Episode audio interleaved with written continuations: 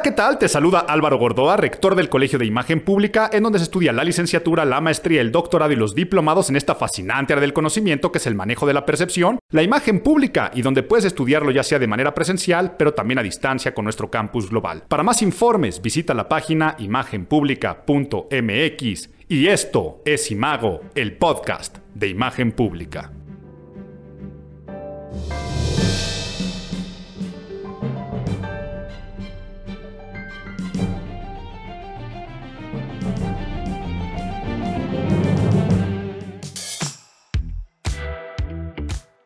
Marzo, marzo, marzo, febrero loco y marzo otro poco, pero ¿qué otro poco? Vaya, lo que era de marzo, vaya marzo violento.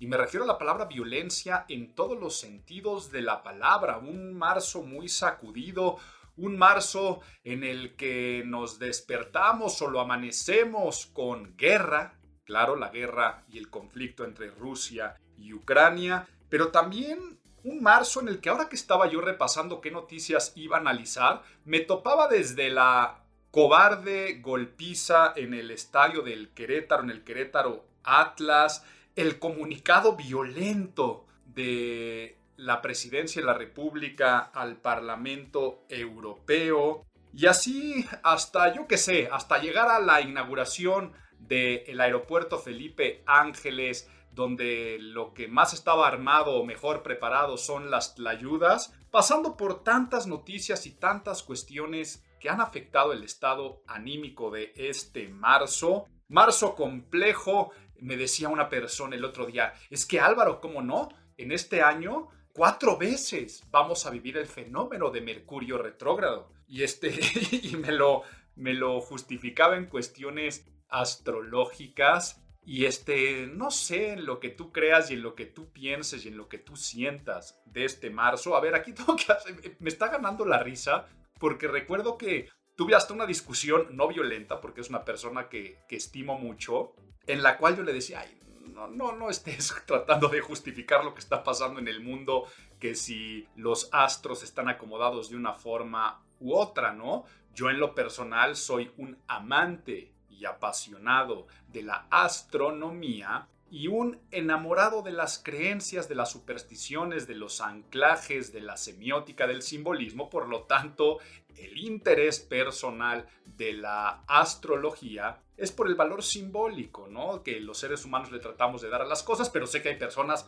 altamente convencidas y, le decía a esta amiga mía que tú puedes discutir con cualquier persona y ganar y tratar de argumentar de manera sensata y tratar de poner la balanza a tu favor, menos con una persona que cree fielmente y firmemente en la astrología, porque sea que no hay forma, no hay forma de ganar. Y le dije, le dije una frase que dije, no hay cosa más desesperante que tratar de debatir con alguien que no tiene ciencia, pero tiene convicción. Y se ardió me dijo, ¿cómo que no tengo ciencia? No, no tienes ciencia, pero tienes convicción. Y luego me decía, claro que sí tengo ciencia porque está comprobado científicamente que cuando tú ves a los astros desde la Tierra hay un punto donde parecen detenerse y retroceder y por lo tanto Mercurio, le digo, a ver, tu ciencia es astronomía lo que me estás hablando. No tienes ciencia astrológica, pero tienes convicción. Por eso también a veces es tan desesperante tratar de debatir con fanáticos religiosos, eh, con hinchas deportivos, no tienen ciencia, pero tienen convicción.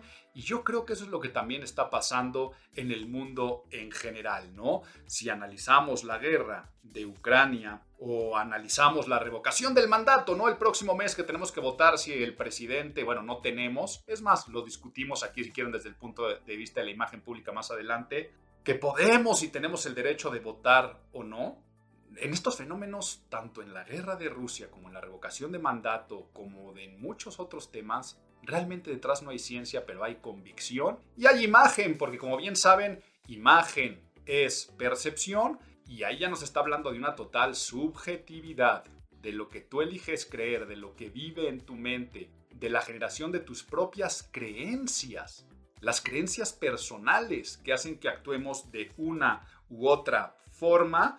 Pero bueno, entonces yo imposible, analizar un mes como el mes de marzo sin pensar en uno de mis temas favoritos, que es la propaganda. Ya muchas veces nos pusimos nerds hablando del tema, pero quiero hablar de dos aspectos dentro de la propaganda. Uno es la propaganda de guerrilla y los otros los tipos de propaganda que pueden hacer. Por lo tanto, de lleno, vamos a ponernos nerds. Get those nerds! Nerds!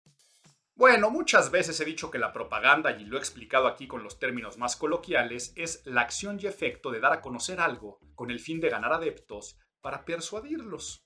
Quiere decir que propagar es multiplicar la afición a algo para ganar adeptos, por lo tanto su mensaje es quiéreme. Se trata de meterte en el sistema de valores de las audiencias para que después puedan actuar de una u otra forma. Ya una vez que conocimos esto, o ya una vez que entendemos qué es la propaganda, seguramente has escuchado los términos de propaganda blanca, propaganda gris y propaganda negra.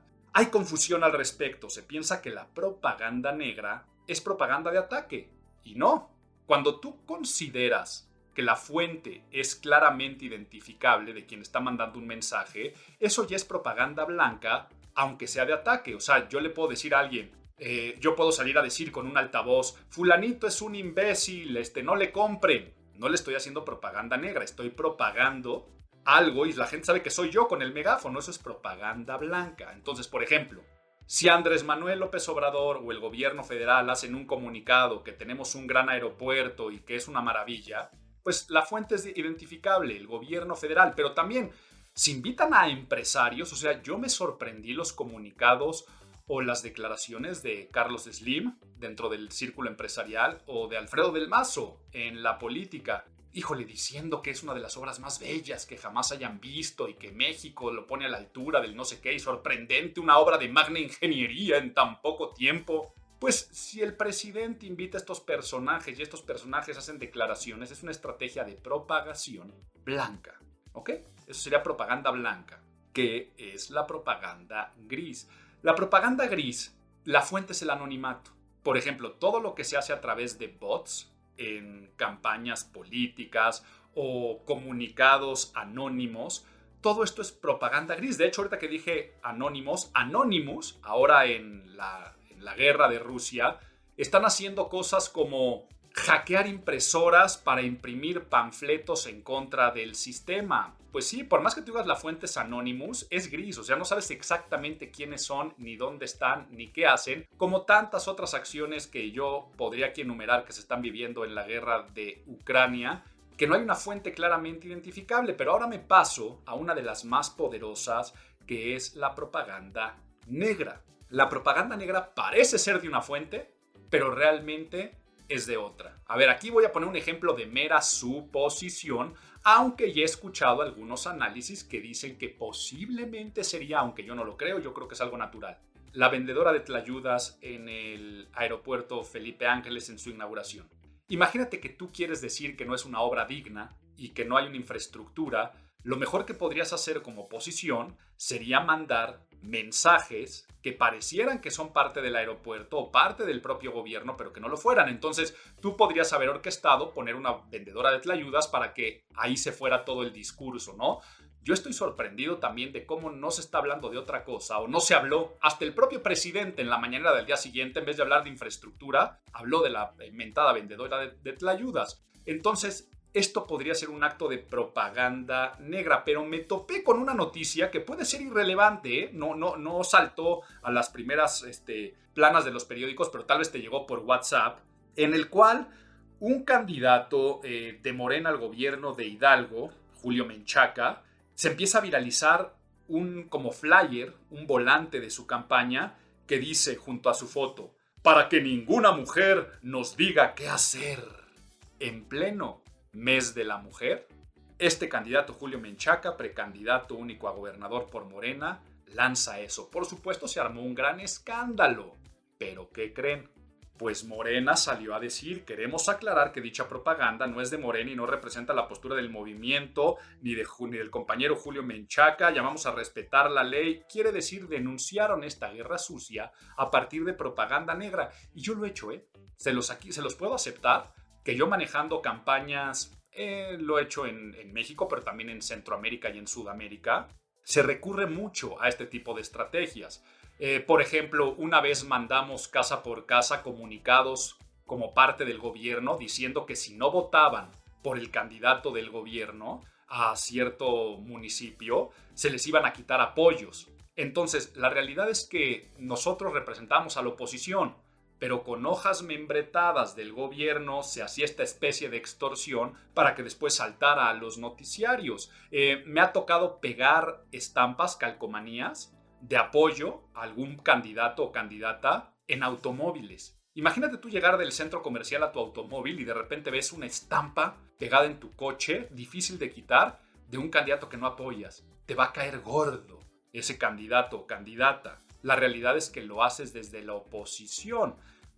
Yo sé que muchos van a decir, Álvaro, qué asquerosidad lo que estás confesando en este momento, pero pues bueno, así se maneja la política, finalmente es guerra y dentro de las tácticas de guerra, estas muchas veces entran en lo denominado marketing de guerrilla o propaganda de guerrilla, que de hecho era el principal punto nerd que quería discutir aquí y ya me extendí un poco, pero ¿qué es esto de la propaganda de guerrilla? Porque lo estamos viendo el activismo en general, ¿no? Si tú ves los activismos que hacen desde los influencers, pero todo el activismo de este mes en torno a la lucha de la causa del empoderamiento femenino, el 8 de marzo, Día de la Mujer, como puedes ver, mucho de lo que está haciendo el ejército o el gobierno ucraniano en esta guerra y otros países podrían entrar dentro de esta categoría de propaganda de guerrilla que te le explico.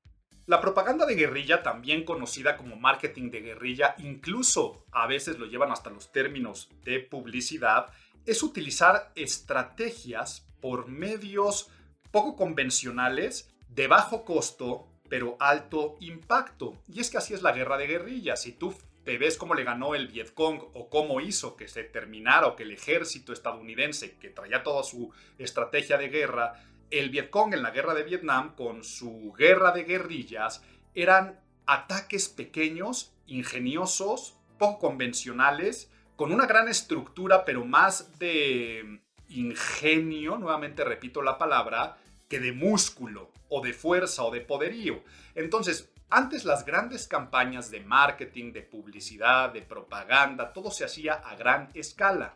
Y al día de hoy, con las nuevas tecnologías de la información, con las redes sociales, con la forma de viralizar contenidos, cada vez es mucho más fácil conseguir el objetivo de alto impacto mediante el uso de ingenio, creatividad. Entonces, ejemplos podría poner 20.000. Seguramente alguna vez has ido por la calle y ves este en el piso un grafiti o con un stencil con aerosol de una marca que te dice este un paso más, hoy tu cuerpo te lo agradece y una palomita de Nike, pues cuánto le pudo haber costado eso a Nike y tal vez lo hacen en un, en un parque, ¿no? Es una especie entre vandalismo, pero un vandalismo que a veces cae bien y eso es una estrategia de, de, marketing, de marketing de guerrilla. Pero también todo lo que son los retos, los challenges en redes sociales, ¿Qué tal la época que estaban de moda los flash mobs, no? Que la gente se ponía a bailar en un lugar y, este, y entonces la gente grababa y se viralizaba. Hace años que no veo un flash mob, pero sí este, los conciertos de guerrilla. Un concierto de guerrilla es lo que hicieron los Beatles en el techo, en el rooftop de los Abbey Road, su último concierto. Pero también lo ha hecho YouTube cantando en el metro de Nueva York o lo ha hecho este eh, Green Day. Eh, hace poco vi a, Beck y a Jack White haciendo un concierto de, guerrilla, pero no me pierdo, ¿no? Es algo de, acto impact, de alto impacto. Vaya, este mes, ¿a quién analicé? ¿Quién fue el reggaetonero? Ah, Daddy Yankee. Daddy Yankee que, que se retira de la música, ¿no? Este, se, le acaba la gasolina. Y la forma como lo hace fue con un video muy pequeño, muy sencillo en sus redes, diciendo, este, gracias, este, se acabó este Daddy Yankee. Pero casualmente lo hace en la época que el reggaetón está en su máximo apogeo, donde la gente tiene la nostalgia, donde la gente quiere regresar a los conciertos y lo hace en el marco de la presentación de un nuevo y según esto último disco y de una este, farewell tour, ¿no? de, una, de una gira de despedida. Fue algo extremadamente económico, pero de alto impacto y eso genera propaganda de guerrilla. No puedo creer que el ejemplo que se me vino a la cabeza es de, de Daddy Yankee. Pero vaya, si te enteraste de ese caso, habla más de nosotros que de este podcast. Pero bueno, ya una vez que lo entendimos, algo que está muy en boga es el regreso a los orígenes. Si hablamos de guerra y nos vamos al primer tratado y manual, El arte de la guerra de Sun Tzu, o si nos damos un salto bastante este, grande en el tiempo, nos vamos a El príncipe de Maquiavelo en torno a la gobernanza, la gran mayoría de las estrategias que vienen en estos dos textos son mucho más de guerrilla que de guerra, mucho más de ingenio y estrategia que de músculo. Y es más, ya que estoy hablando de estos libros madre y semilla en torno a la guerra y también a la política y por supuesto de lo que estamos hablando en este podcast que es propaganda, te voy a contar un cuento. ¿Me cuentas un cuento? La historia que te voy a contar gira en torno a este texto, El arte de la guerra, de Sun Tzu, que si no sabes lo que es, es un libro sobre tácticas y estrategias militares, escrito por este personaje, Sun Tzu, maestro Sun, supuesto famoso estratega militar chino, y para que sepas, es un tratado militar de 13 capítulos, cada uno dedicado a un aspecto de la guerra y cómo se aplica en la estrategia y las tácticas militares, y por Antología es el texto más importante de estrategia militar, pero se ha llevado a otras corrientes del pensamiento, por ejemplo, una de ellas, la estrategia de la consultoría en imagen pública. Pero lo que, la historia que te quiero contar es quién fue este individuo Sun Tzu, porque en realidad todos los historiadores dudan de la existencia de este maestro Sun, o después como se ha llevado a la parte de Sun Tzu, ¿no? no aparece en ningún tratado histórico que, los que hablan de figuras notales sobre estos periodos, aproximadamente 5, eh, el año 5 antes de Cristo, no aparece en algún tipo de bibliografía o biografías incluso de personajes oficiales y el apellido o el término Sun lo han relacionado un poco más como fugitivo y la parte Wu con la virtud de los marciales de la valentía, me estoy haciendo un poco de bolas. ¿Qué tal si te leo un poco mejor lo que dice Wikipedia y así yo me, no me meto en camisa de, de once varas? Y dice... A diferencia de Sun Wu, Sun Bin parece haber sido una persona real que fue una autoridad genuina en asuntos militares y puede haber sido la inspiración para la creación de la figura histórica Sun Tzu a través de la forma de Evermerismo, no tengo ni idea qué es eso. En el 72, ya en 1972, fueron descubiertas unas tablillas de bambú en la montaña de Gorrión de Plata, en las tumbas de la dinastía Ha, en donde viene la provincia de Shedong. En estas escrituras contenían las tumbas donde se encontraban textos separados con más de 100 años de diferencia y entonces aquí lo dejo porque no se sabe realmente de dónde es el texto, si bien se sabe los tiempos, no la autoría, pero lo que sí ya se conoce que es un compilatorio. Pero dentro de todas estas historias, te quería contar la siguiente. Dice la historia que este maestro Sun, desde un punto de vista que está comprobado en algunos documentos de la cultura china, habla de un personaje Sun Wu. Y Sun Wu, un teórico militar que data de el año 500 aproximadamente antes de Cristo, era un refugiado de un estado que se llamaba Qi en el reino de Wu. Me estoy haciendo unas bolas terribles con los nombres.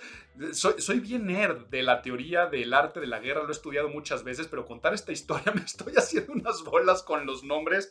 Pero bueno, no pienso cortar porque me voy a centrar en lo que te quiero decir. Este personaje llegó como refugiado con un nuevo rey y para demostrarle su capacidad de estratega, lo que hizo fue entrenar a las damas del palacio. Y a las damas del palacio las entrenó en el arte de la guerra, haciendo ejercicios de batalla con las damas para poder sacar de quicio o poner en jaque al propio ejército de Wu, para después demostrarle al rey de cómo si él capacitaba su ejército, podía ser suficientemente poderoso para desafiar a todos los rivales de este reino. Imagínate contar esta historia en estas épocas diciendo, mira, si pude entrenar a las mujeres en este mes del empoderamiento femenino, lo que podría hacer con el ejército.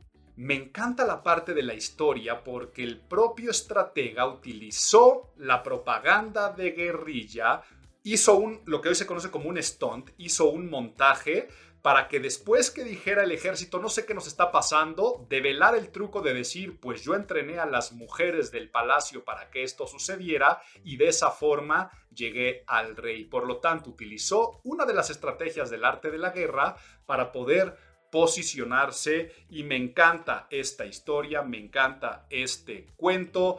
Pero vamos entonces ahora recomendaciones útiles, tips de este texto que podemos aplicar a nuestra vida el día de hoy y aunque no me lo preguntes, ahí te van.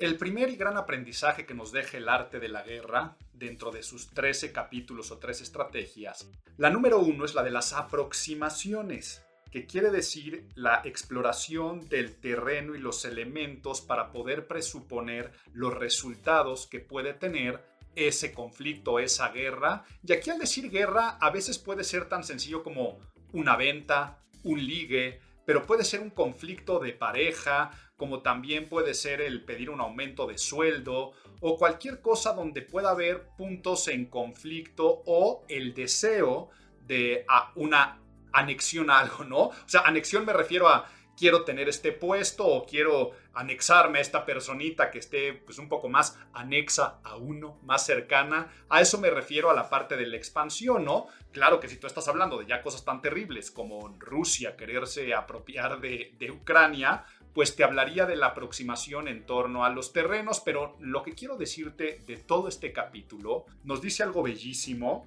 subraya así lo y dice muy en alto, que la guerra es un asunto muy grave y que no debe comenzar sin la debida consideración del beneficio que te puede traer. Y que si tú no ves una posibilidad de triunfo o que aunque pierdas tengas algo de ganancia, que evites la guerra. Y dice una frase muy sabia que tienes que saber elegir tus batallas. Por lo tanto, esta tiene que ser una práctica constante en la vida alejarte del conflicto, alejarte de la guerra, saber que la confrontación no tiene ningún tipo de sentido y esto puede estar tan fácil como imagínate que estás a una sobremesa y sale un punto a discusión con el que no estás de acuerdo. Tú tienes que llegar a pensar en tu aproximación y decir, si me meto a este debate, ¿qué gano?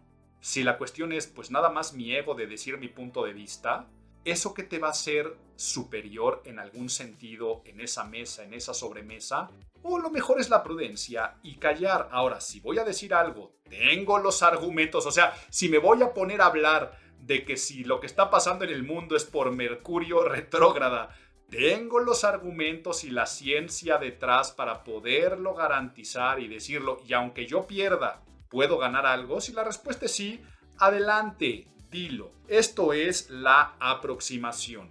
La segunda me iría hasta la tercera estrategia, que es la estrategia de ofensiva. Seguramente muchísimas veces has escuchado que la mejor defensa es el ataque o que quien pega primero pega dos veces, pero hay que entenderlo desde el punto de vista de que Sun Tzu o este tratado, el arte de la guerra, dice que la fuente de la fuerza no es el tamaño, sino la unidad y la armonía de cinco factores en cualquier contienda y estos factores son el ataque, la estrategia, las alianzas, el ejército y las ciudades. Aquí podríamos estar hablando con otras, con otras palabras, si habláramos en términos de marketing, sería la parte de el awareness, sería el ataque, luego la estrategia, eh, ahí estaríamos hablando de la parte del engagement, las alianzas, podríamos estar, bueno, hablando de todo lo que tiene que ver buenas relaciones con los stakeholders. El ejército tendría que ser tus colaboradores, las fuerzas de venta y las ciudades serían las plazas. ¿Ya te diste cuenta cómo si lo llevas al marketing es lo mismo? Si hablaras de comunicación organizacional o si hablaras de ligue, ¿no? Si tú hablaras de ligue, el ataque sería pues el darte a notar, ¿no? Que puede ser desde cómo te cuelas en los mensajes directos o cómo te le acercas a saludar en las primeras eh, palabras. Después la estrategia son las cosas que vas haciendo en diferido o en degradado, ¿no? En el ligue te mando un mensajito, te mando flores, te invito a comer, esa es la estrategia. Las alianzas es toda aquella persona que pueda hablar bien de ti, el preséntame a tu primo o a tu prima. Eh, las alianzas pueden ser todo lo que tiene que ver con em, que hablen bien en diferentes círculos sociales, incluso que tus exparejas se pronuncien bien de ti, son las alianzas. Y así entonces, para que nos demos cuenta, esto de la estrategia de la ofensiva es tratar de estar siempre un paso adelante. Entonces, si tú vas a pedir un aumento de sueldo, tu estrategia ofensiva siempre es ponerte en la contraparte para decir, si yo estuviera en la posición de dar o no el aumento, ¿qué es lo que me gustaría escuchar? ¿Qué es lo que yo quiero tener?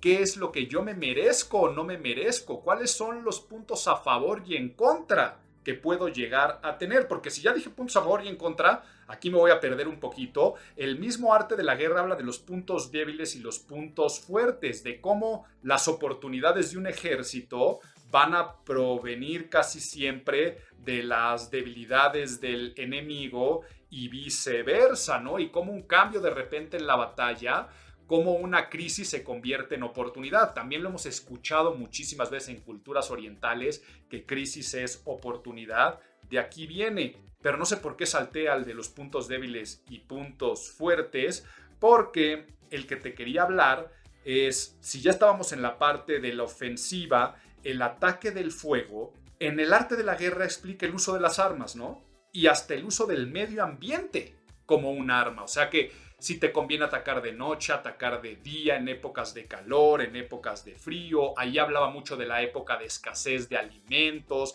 hablaba de sitiar los lugares, de los asedios, pero al día de hoy las herramientas que tenemos pueden ser tus redes sociales. Dentro de las herramientas que tienes puede ser desde WhatsApp, como dentro de las estrategias que tienes pueden ser también los climas emocionales del mundo durante la pandemia, cuando nos tuvimos en el encierro, o sea, cuando fue realmente mediados del 2020 que estábamos encerrados, yo decía que era la mejor época para ligar, porque el clima emocional era del encierro. Estábamos en el efecto Rapunzel, que querías que alguien te viniera a salvar de los encierros y que la persona que te salvara o que te sintiera como una válvula de escape, te ibas a, a enamorar, ¿no? Eso que lo expliqué en algunos de los podcasts y videos habla esto de, del ataque del fuego, que léete este capítulo y llévalo a, tu vida.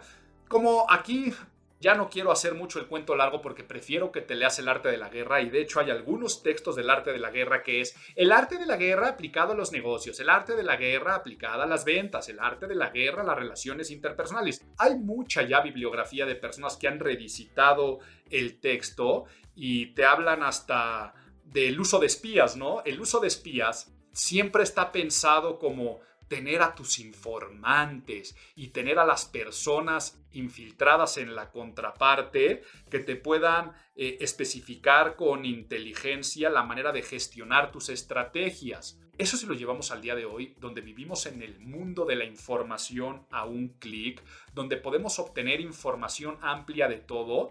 El uso de espías al día de hoy es que si tú quieres ligar, estoquear a tu contraparte, quiere decir ver sus fotos, sus gustos, sus pasiones, hacerle un análisis o un escaneo digital de qué es lo que ve, consume, este, te va a ayudar mucho mejor a generar una estrategia de approach.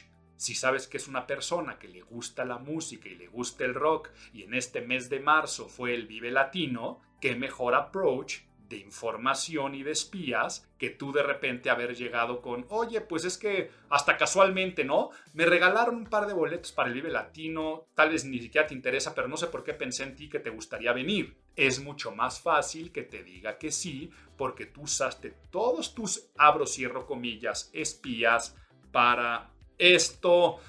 Pero bueno, Llegamos a por lo que muchos escuchan este podcast, que es el análisis del mes. Vámonos de lleno porque hay mucho que analizar.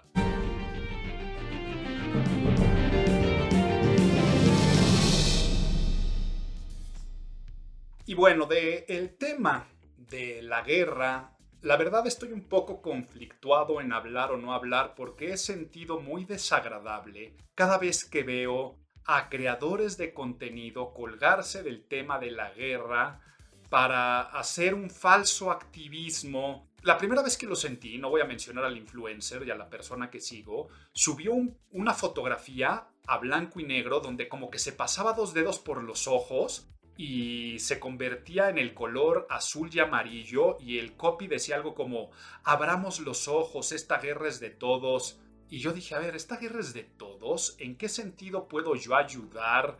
¿Y tu foto en qué está ayudando? O sea, la realidad es que estás utilizando una situación tan desagradable como la guerra para que se trate de ti o gire en torno a ti. Luego por ahí una actriz de estas irrelevantes estadounidenses subió un poema, ¿no? No sé si lo vieron. Es, una belleza del cringe, o sea, de la pena ajena, en el sentido de que decía algo así como, Vladimir Putin, si yo hubiera sido tu madre, te hubiera dado más amor y te hubiera abrazado. Este, entonces, ah, qué bueno que sucedió esta guerra para yo poder hablar de mí, ¿no?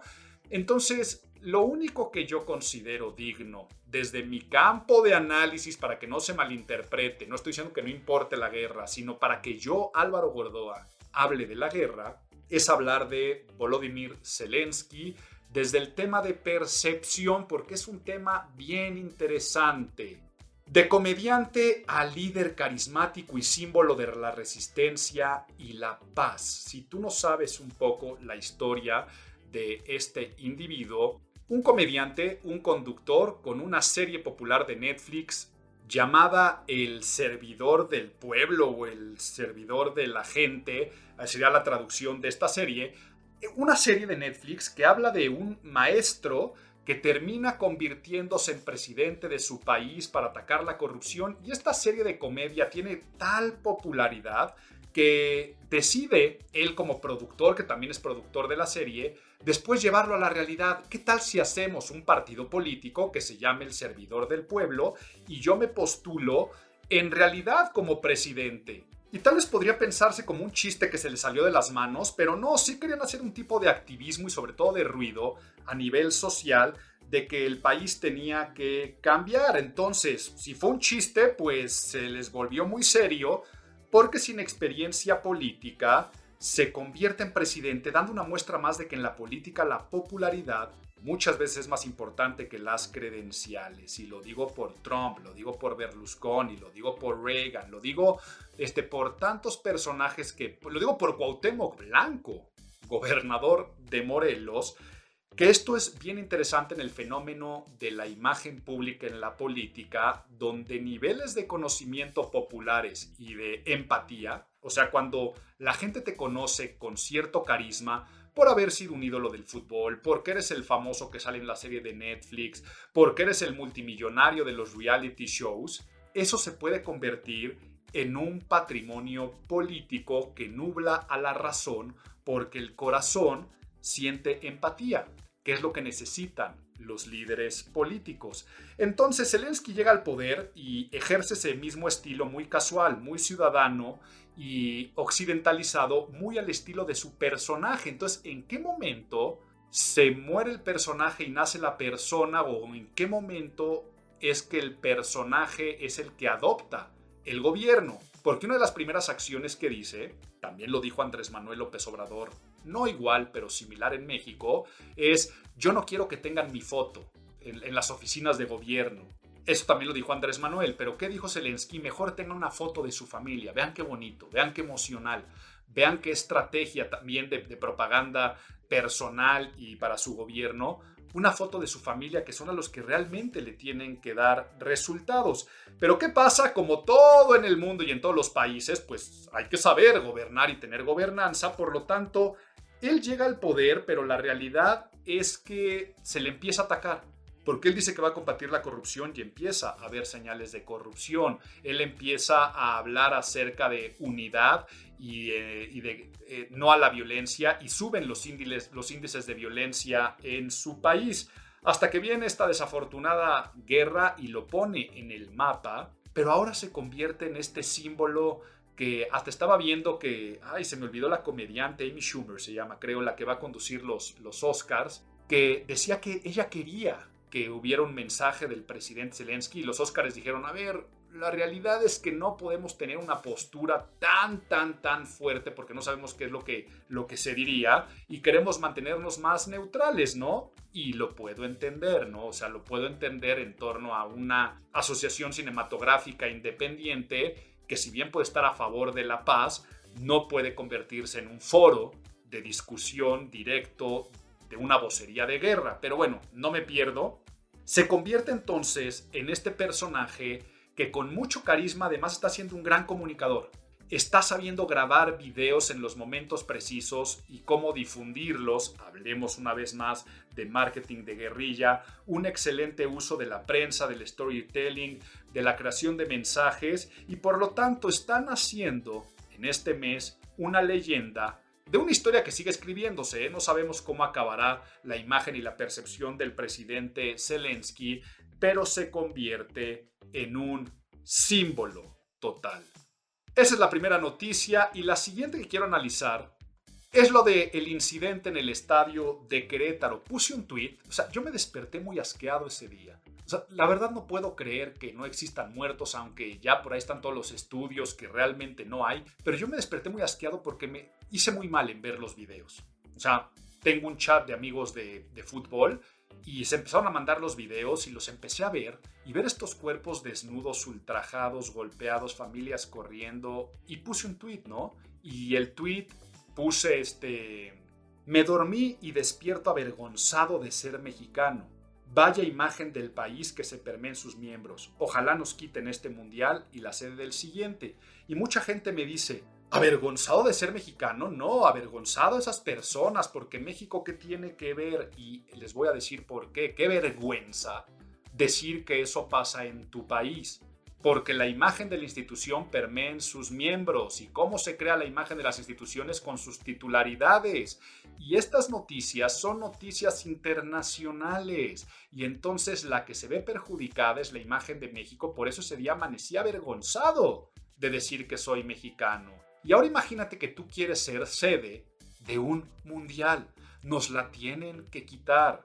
Porque no hay forma de tú pensar en decirle a la sociedad internacional, ven a mis estadios, cuando pasa eso en tus estadios de fútbol. Pero bueno, ¿quiénes pierden? Pierden todos.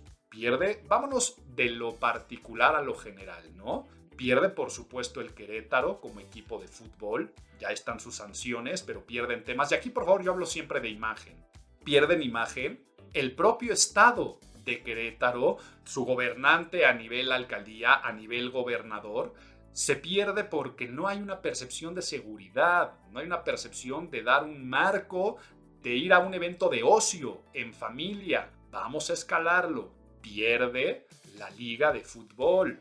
O sea, quiere decir, pierden todos los equipos, pierde la Federación Mexicana de Fútbol, pierde México. Entonces, en un tema de imagen, quiere decir que por cada golpe que se dio en ese estadio fue un golpe a la imagen de todas estas instituciones, fue una madriza también para ti que me estás escuchando si eres mexicano y para mí. Y sigo con golpizas.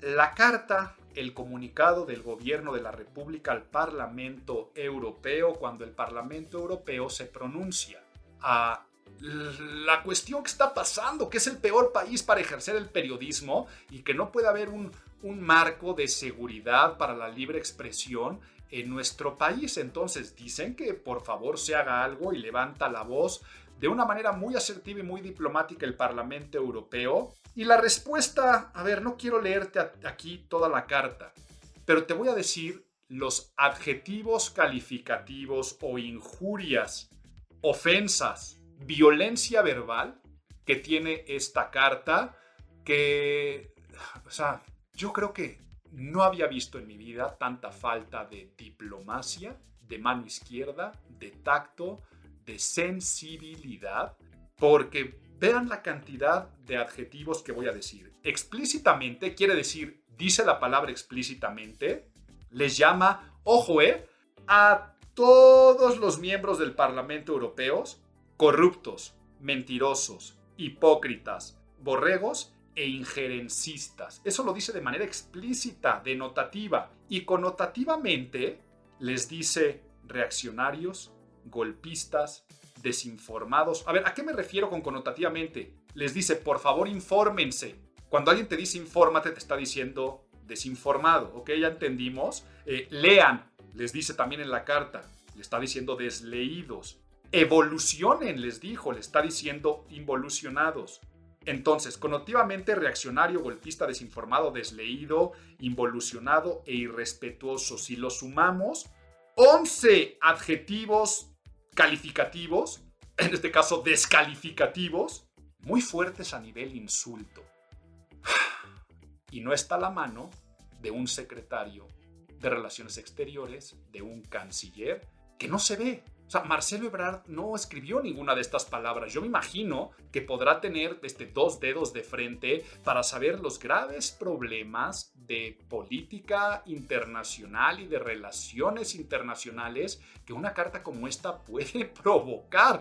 Nos está saliendo bastante barato. No hemos visto las consecuencias que esto puede llegar atraer. Me imagino que hay mayor inteligencia emocional en el Parlamento Europeo que la que hay aquí en Palacio Nacional. Porque si se pusieran reaccionarios ante esos insultos, eh, sería una guerra en la que otra vez yéndonos al arte de la guerra, tienes que saber elegir tus batallas. ¿Por qué quieres echarte esos alacranes al escote, México? Es la pregunta. Entonces, híjole, hay momentos donde hay que pedir disculpas y yo creo que es algo que tuvo que haber hecho por imagen pública, pero también por imagen del país.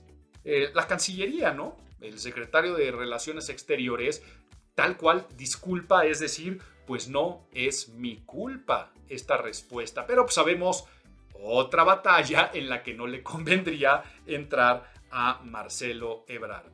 Otra noticia simbólica interesante es el Bronco a la cárcel. Imagínate construir un penal durante tu gobierno y acabar eh, recluido en ese mismo penal. Pero aquí fue la puya final, la estocada de muerte a la imagen de los candidatos independientes en nuestro país. Eso que hace ocho años, nueve años empezó a ilusionar tanto de candidaturas independientes, la primera persona que llega a un gobierno de manera independiente, el Bronco, terminando de esta forma diciendo igual o peor que los políticos de siempre, hace que se empañe la imagen de las candidaturas independientes, lo que marca que a partir de hoy en adelante, cada vez que alguien sea un candidato independiente, el cerebro va a decir, uy, pero eso no es ningún beneficio, acuérdate de el bronco.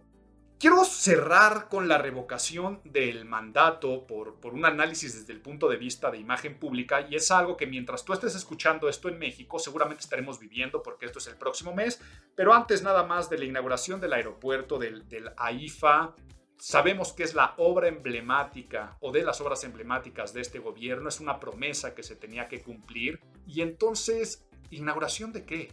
¿Ok? Hacen falta pistas, no hay servicios básicos. Para que sea internacional este vuelo hechizo de Venezuela que vendrá cada no sé cuántos este, periodos irreales, irrisibles, porque ni comprar boletos puedes de ese vuelo. Desocupación total. Pero lo que importa es el símbolo, lo que importa es el discurso, lo que importa es la inauguración, lo que importa son esas declaraciones eh, a veces blandengas que pueden escucharse de estos empresarios eh, y políticos de supuesta oposición que fueron invitados. Y así como lo que importa es el símbolo, también lo que importa, como ya lo analicé al principio, no quiero gastar saliva diciéndolo nuevamente, ¿por qué se hizo tanto rollo con las tlayudas? Por el símbolo, ¿no? De la venta ambulante y de garnachas, lo que hace es que todos los que le están diciendo la central avionera y todo eso, pues lo refuerza. Entonces, esta guerra de símbolos dentro del aeropuerto es lo que yo quería analizar, pero ya quedó analizado porque me voy a meter finalmente con la revocación del mandato desde el punto de vista de imagen pública. Pase lo que pase en el proceso de votación de revocación del mandato, pase lo que pase, gana Andrés Manuel López Obrador. Es más una estrategia de propaganda para sumar al discurso de que las cosas van bien y de que la gente lo quiere. Por lo tanto, te voy a decir mi opinión desde la imagen pública para que tomes tu decisión de votar o no votar, estés a favor o estés en contra. Trataré de hablarlo desde la manera más objetiva y plural para que no me meta yo con tus convicciones personales. Eh, recuerda que cuando no hay ciencia, con, con personas que no tienen ciencia, pero tienen convicción, es bien difícil discutir. Por lo tanto, desde este marco de total objetividad, te voy a decir por qué pase lo que pase, gana Andrés Manuel y por qué solamente va a servir a un discurso de empoderamiento en torno a la figura de Andrés Manuel López Obrador. Si la gente en general sale a votar, o sea, los que están a favor y en contra, por el mero porcentaje de aceptación que tiene el presidente, y lo dicen las encuestas, si hoy hubiera elecciones, nuestro próximo presidente sería de Morena. Hoy la gente está aplastantemente a favor de cómo va yendo el país. Te guste o no te guste lo que estoy diciendo, es lo que dicen las percepciones y las encuestas. Si la gente sale a votar, por el simple porcentaje de aceptación, pero ahora súmale el movimiento territorial del partido en el poder, quiere decir todos los movimientos de las huestes de Morena, va a ganar la no revocación. Por lo tanto, ¿qué pasaría? AMLO festeja, pues no solamente la gente lo quiere, sino además se llegó al número de participación para que el ejercicio sea válido, quiere decir es vinculante. Esto sí participara más del 40% del electorado, la fiesta sería al doble. Ahora bien, si los opositores no votan, quiere decir los que están en contra, los que votarían porque no continúe, si esa gente se abstiene, va a ganar AMLO por todavía más margen de aceptación, porque el que sí lo quiere, sí sale a votar y crece el porcentaje. Chance no tiene la validez de participación el ejercicio. Quiere decir, no sería vinculante, no se llegaría al 40%, pero Andrés Manuel le daría igual, lo va a cacarear igual y lo va a tomar como un sondeo de que la gente está feliz y todavía con un porcentaje más, más grande. Ahora, si por alguna improbable causa, o sea, estoy diciendo que es posible, pero es improbable, mucha gente participa, pero gana la revocación, o sea, gana que la gente no lo quiere. A ver, es absurdo tratar de remover a quien nunca ha una, una derrota. Además, en un proceso que está viciado desde entrada y que tiene muchos vacíos legales. Pero si por esta razón pasara, improbable, ¿qué es lo que sucedería? Bueno, lo que sucedería es que apelaría al fraude el INE sería corrupto, la mafia del poder metió la mano y por lo tanto legalmente diría que no es válido porque no está en la Constitución y además se irá en contra de este INE corrupto y hasta lo desaparecería. Serían credenciales para poder seguir generando con su voz cantante el mismo discurso de en contra de la corrupción y las instituciones corruptas. Pero les digo, ese escenario es improbable. O sea, aunque salga a votar la gente, por simple margen de aceptación, no va a ganar eh, la, revocación. Y bueno, especulativamente, los dos primeros escenarios son los más probables. Entonces, esto lo puede tomar como un argumento, pues para decir que la gente va bien, no quiero Hay gente que dice, es que esto lo va a tomar como un argumento para ampliar su mandato constitucionalmente. Pues a ver, no sabemos, pero sí puede utilizar argumentos para decir que la gente está feliz. Ahora, ante todas estas personas que dicen, no, pero sí es posible quitarlo porque esto sí ya está en la constitución y entonces tiene que ser vinculante y hay que salir a votar. A ver, nada más les digo ese tipo de personas. Quien queda como presidente en caso de que lo quiten es un presidente interino que lo pone el presidente del Congreso, Gutiérrez Luna, quien es morenista. Por lo tanto, ese presidente interino altamente probable es que sea de Morena y que sea de la 4T y que finalmente quien siguiera teniendo los hilos sería el actual presidente. 30 días después, el mismo Congreso tendría que seleccionar a quien se quede como presidente el resto de Excelsenio. Lo escogería el propio Congreso, no una votación. Por lo tanto, en el improbable caso de que ganara la revocación, si se aplicara la ley, nuestro presidente seguiría siendo de la 4T. Por lo tanto, no habría cambio alguno, nada más habría ruido social y ahora existiría un mártir llamado Andrés Manuel López Obrador. Entonces, ¿cuáles son en temas de imagen pública? Si tú estás a favor del señor presidente, Pues claro que tienes que salir a votar. Que se escuche que estás a favor y hazle el caldo gordo en su ejercicio de propaganda, no de democracia, en su ejercicio de imagen pública, no de civismo. Entonces, si estás a favor, tendrías que salir a votar. si estás en contra, ¿qué escenario prefieres?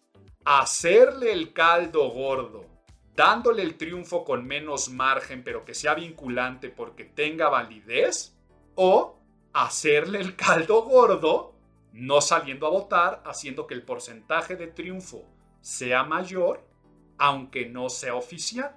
La decisión estará en ti. No es un ejercicio de decir es que es mi derecho a votar, no. Aquí estás en un derecho de participar en un ejercicio propagandístico de un gobierno, en el cual si estás a favor, ganas. Si estás en contra, pase lo que pase, pierdes. Entonces tú decides si pierdes con algo de validez o si pierdes en un ejercicio inválido. Y ahí es donde tú podrás tomar propia decisión. Y terminamos el mes, esperemos que Mercurio avance. Le voy a decir a mi amiga, oye, dale un empujoncito a Mercurio a ver si nos saca de tanta violencia. Espero que en el mes de abril analicemos con un mejor ánimo lo que está pasando en los terrenos mundiales desde la óptica de la imagen pública. Pero qué bueno que nos dan pilón. Que vuelva, que vuelva el pilón. Que vuelva, que vuelva el pilón.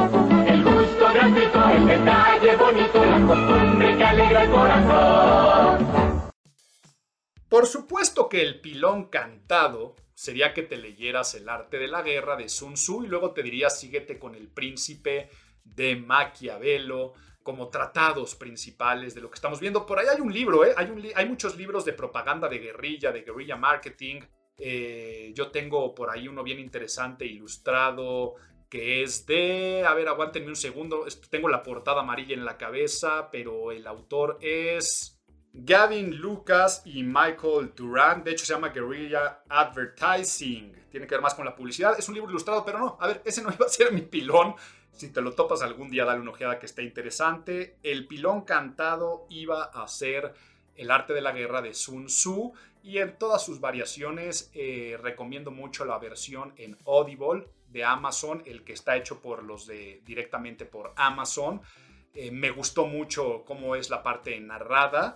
Pero les digo, ese es el sencillo. Pero me cayó un libro en las manos de un gran amigo, que es un libro que se llama Click, Swipe, Tap, de Juan Lombana. Juan Lombana, eh, marquetero digital, es la guía definitiva del marketing digital. Me lo regaló pues porque hemos colaborado en muchas eh, estrategias, lugares, contenidos, incluso dentro del Colegio de Imagen Pública, pero fue una sorpresa muy agradable ver la frescura como habla de marketing digital en Click, Swipe, Tap. Felicidades a Juan Lombana por este texto. Y bueno, esto fue Imago, el podcast de imagen pública. Nos vemos el próximo mes. Sean muy felices.